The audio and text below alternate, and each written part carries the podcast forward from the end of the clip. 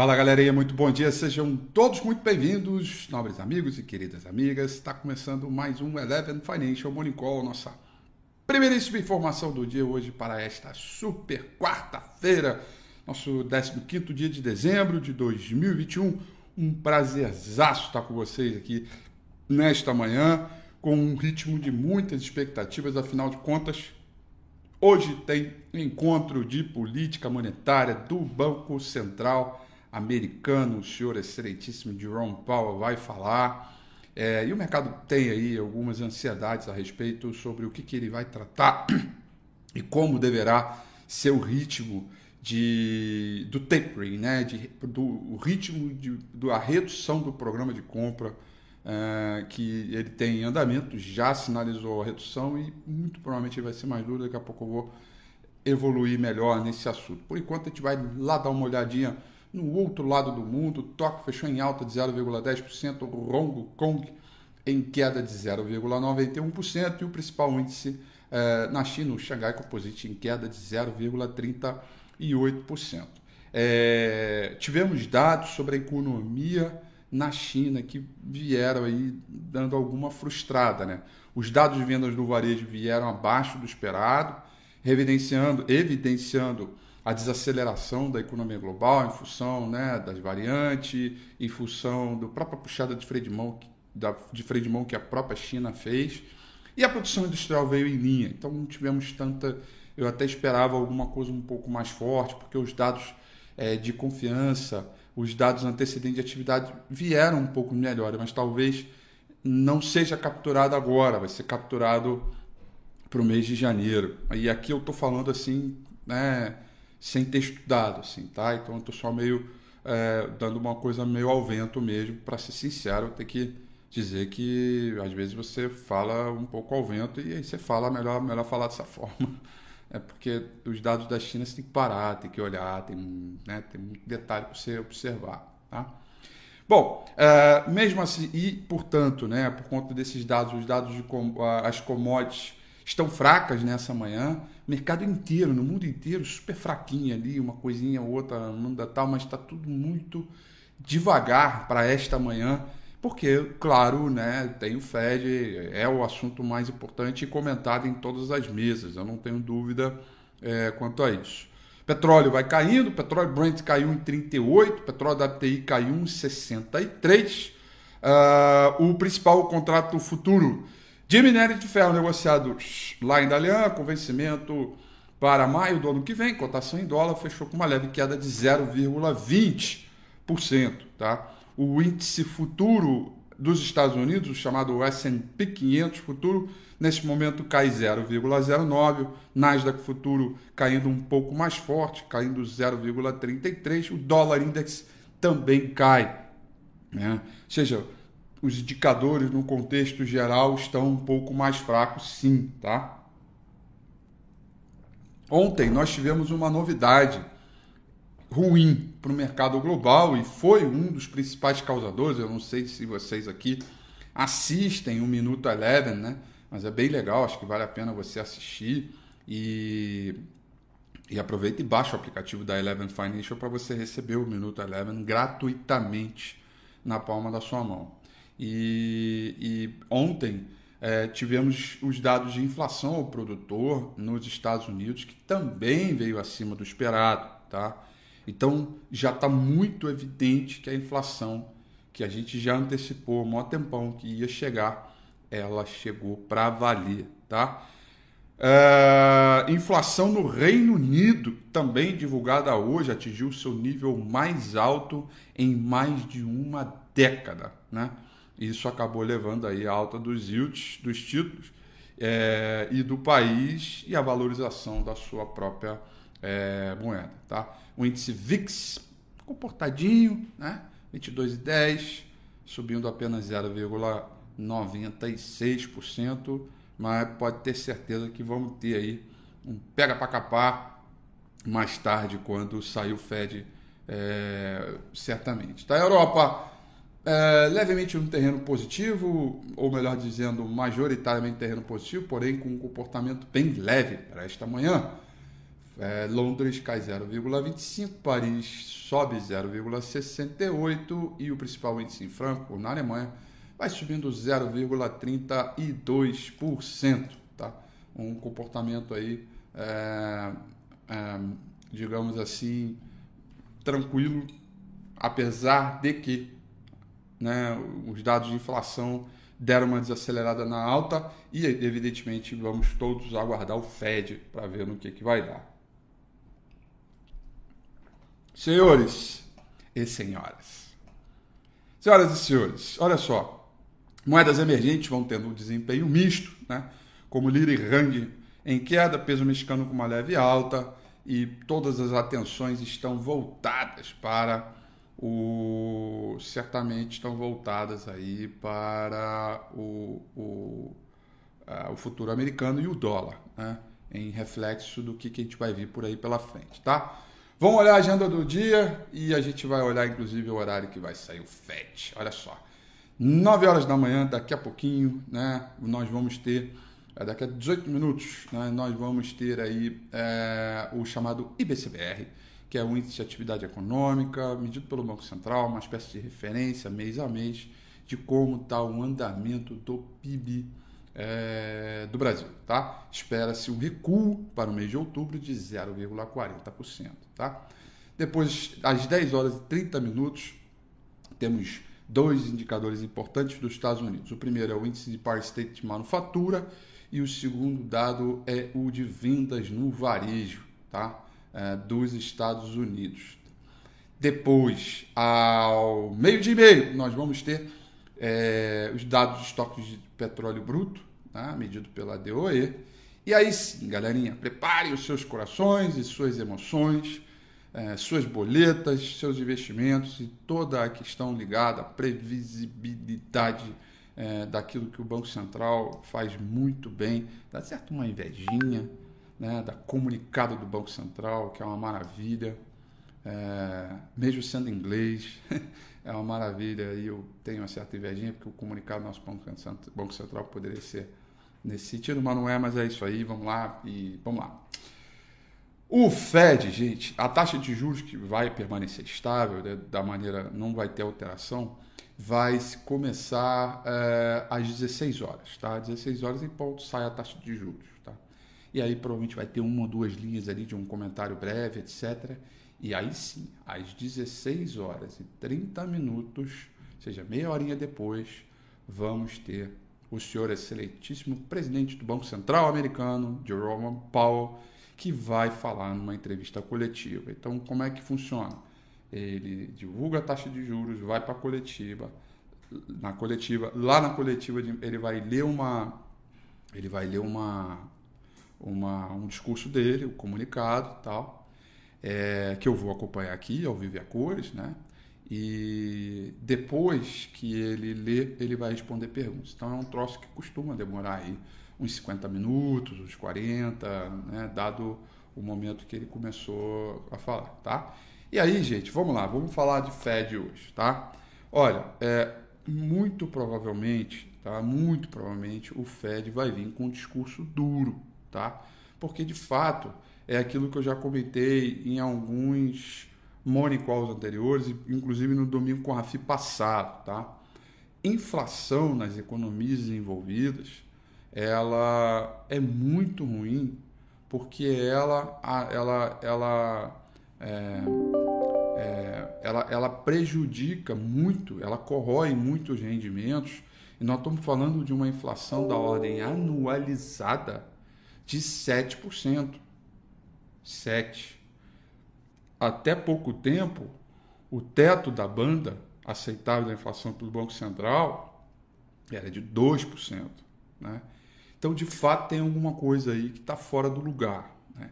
E o combate à inflação, que é a subida de juros nos Estados Unidos, que é um mecanismo eficiente, porque há um efeito de transmissão é, desse, de, desse mecanismo lá fora, você tende a conter. Então, eu não tenho dúvidas, eu estou muito confiante que, além do Jerome Powell acelerar o tapering, isto é, é aumentar é, a, acelerar a redução de compra de títulos, tá? Ou seja, ele vai tirar essas compras aí o mais rápido possível, porque isso gerou inflação de ativos e muito provavelmente ele vai direcionar um aumento de juro, tá?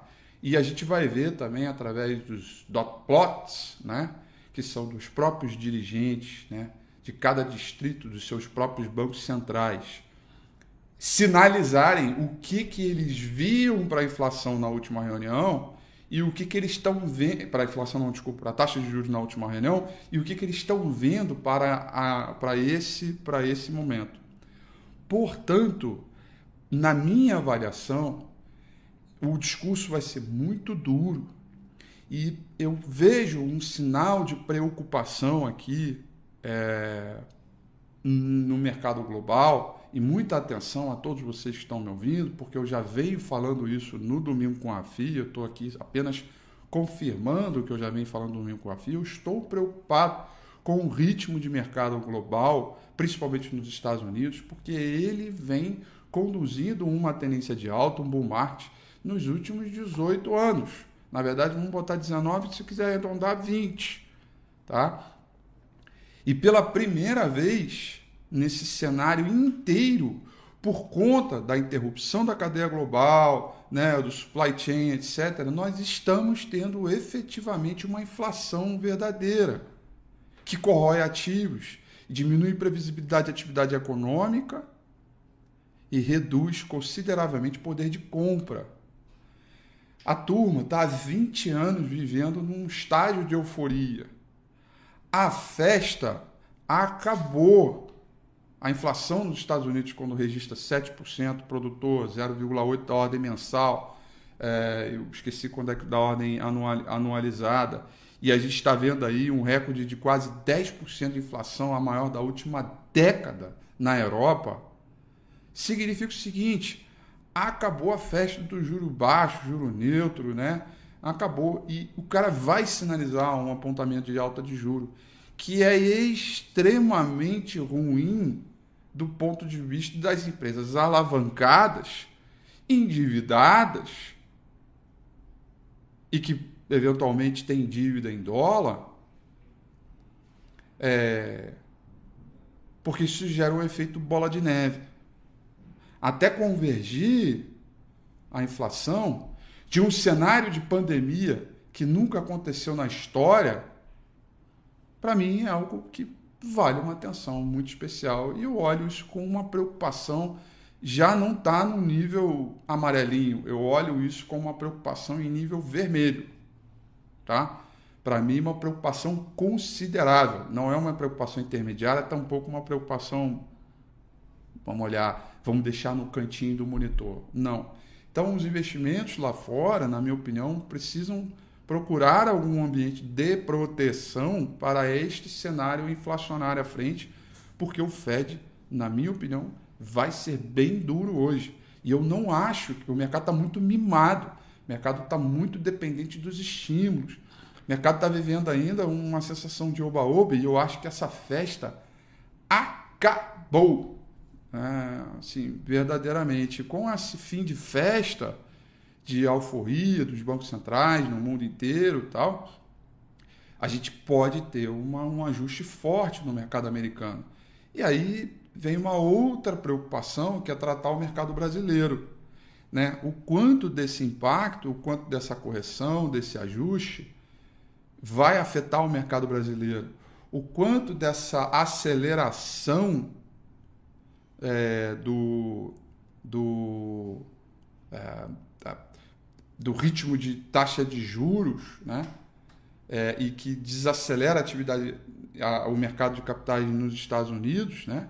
O quanto disso promove é um, um, ritmo também conectado aos mercados emergentes, porque uma alta de, de dólar prejudica as moedas locais. Consequentemente, nós temos aí, tá aí o intermarket, né? Nós temos uma consequência é, importante, é, relevante é, é, sobre as commodities que impactam diretamente mercados que têm é, é, dependência com essas commodities metálicas, como é o caso do mercado brasileiro. Então eu tenho uma preocupação relevante quanto a isso, tá? É, na minha posição de mercado global, né? Já comprei um ourinho, né? É, já comprei uns bondezinhos, tá? Assim, é, hoje eu estou completamente, eu tenho uns ETFs mais ligados a bonds, é, ligado à inversão de mercado, ligado a ouro. Eu não tenho equities mais. Eu não tenho mercado de ações nos Estados Unidos, eu não tenho, tá? Porque eu estou preocupado. Eu acho que o mercado está mimado ainda, a coisa está ali, tá? E, e enfim. É... E aí para o mercado brasileiro, nós estamos declaradamente em tendência de baixa, para cima é repique, para baixo é tendência. Estamos diante de uma correção dentro desse pequeno movimento terciário de alta aqui, né? A correção aconteceu. Temos algum teste, alguns testes importantes aqui 105, é, 700 até a região próxima aqui dos 104 e 500, tá? É, e, e, e, e aí, qualquer zigue-zague ascendente vai ser muito positivo nesse sentido, né? Qualquer zigue-zague, qualquer topo e fundo ascendente, um fundo maior que esse aqui, vai ser muito positivo do ponto de vista do repique, tá? Mas se ele não vier, né, e, e, e, continuar caindo, as chances da gente perder os 100 mil pontos e continuar zigue-zagueando para baixo para tentar fazer esse último suporte aqui em 93 mil pontos aumenta de maneira considerável, tá? Então, é, é, vamos lá, vamos, vamos, vamos entender aí como é que toda essa dinâmica vai acontecer. Quatro e meia, vou estar super conectado aqui, vou assistir ao vivo. Eu nem vejo o vídeo, né? Eu só ouço o áudio, porque ele é mais rápido e, e procuro aí, vamos procurar pistas, né? Sobre esse discurso, o mercado vai reagir, deve abrir, ficar um pouco agitadinho tal, mas aos pouquinhos, né? A gente é, é, vai entender como é que funciona essa dinâmica. É, para finalizar, para dizer para vocês, meus amigos e queridas amigas, que é, o índice Bovespa, por nossas questões locais, né, veio muito já para baixo. Está né? é, tá muito barato, a oportunidade de bolsa é gigantesca. É, apesar de algumas incertezas e a grande volatilidade inerente às eleições que vai acontecer ano que vem. Mas tem oportunidade, tá? Tem oportunidade. E o que passa na minha cabeça agora, que eu estou dividindo aqui com vocês, é, é, é o nível do quanto já está tão amassado aqui que a gente tem a capacidade de descolar é, do mercado global caso a coisa dê uma azedada. Eu, eu, eu, eu, eu sinceramente, estou bem preocupado. Eu já abri meu modelo para vocês, né? A gente fala dos quatro parâmetros importantes de identificação de análise técnica. Esses quatro parâmetros eles estarão tá, presentes no curso de Intermarket Análise, né, que é exatamente o que? Ponto número um, tá? É, o ponto número um, market breadth, né? Contagem dos ativos, percentual dos ativos, abaixo, acima da média móvel. A partir desse market breadth, que são as forças de inércia de mercado, digamos assim, nós temos as divergências, outro segundo, um segundo sinal importante. Né? Aí, a partir dessa divergência, né, a gente vai olhar o contexto é, da análise para ver se o, o, o, o, o price action né, reage é, em cima desses movimentos. Né? E que, que, digamos assim, Primeiro, a gente tem que olhar os próprios indicadores né, de tendência, se eles estão alterando, se estão mudando a configuração. E aí, depois, é o próprio price action, né? é o próprio ritmo de mercado do price action, para que a gente possa é, trazer aí a condição é, ligada ao mercado. Tá bom, galerinha? Desculpa o monicol mais longo hoje, mas eu senti a necessidade que eu tinha que falar de maneira pausada e, e olhar com alguma preocupação, dar um alerta sério, sem panicada, sem desespero nem nada sobre algo que eu acho que o mercado ele ele ele já sentiu, mas ele ele tá ainda leve, sabe? Ele falou Sabe quando tá pegando fogo, mas fala, não, é uma labareda tá, tá baixinha, tá tranquilo, né? Vamos ali, extintor de incêndio, eu já não acho que não. Daqui a pouco tá o negócio de, daquele do teto, né? Os, acho que é split, splinter, splinter, né? Splinter. Eu me esqueci como é que é o nome daquele negocinho de incêndio. Aí estoura aquele negócio, vem a sirene. Aí pega, um, pega para capar. E eu não quero ter tomado a decisão é, nesse dia. Então eu já tomei, pronto. já tomei. Bom, beijo no coração de vocês todos. Amanhã às 8h35 a gente comenta o que aconteceu hoje. Tchau.